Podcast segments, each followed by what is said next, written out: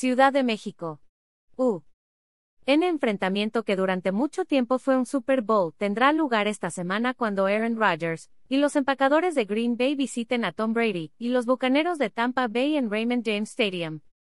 Y aunque el duelo entre Rodgers y Brady nunca llegó en el domingo más importante que tiene la National Football League en el año, el partido de este domingo no es un partido cualquiera.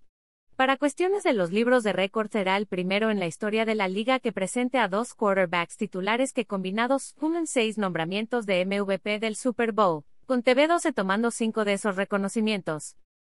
La rivalidad entre Rodgers y Brady que se extiende a la semana 3 también será solo el tercero en los anales de la NFL en emparejar a quarterbacks con siete MVP combinados. Rodgers ganó el honor en 2011, 2014, 2020 y 2021. Brady lo hizo en 2007, 2010 y 2017.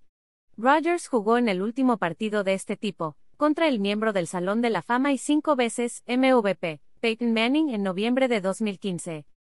Incluyendo la postemporada, Rodgers y Brady se han enfrentado como titulares en cuatro ocasiones anteriores. El ganador de cada uno de los últimos dos encuentros de la temporada regular, Brady en 2018 y 2020, ganó el Super Bowl. Rodgers, el actual MVP y quien lo hizo en campañas consecutivas, se enfrentará a la mejor defensa en cuanto a puntos de la liga durante dos semanas. El entrenador en jefe Todd Bowles, y los Bucaneros si solo permiten 6.5 unidades por juego.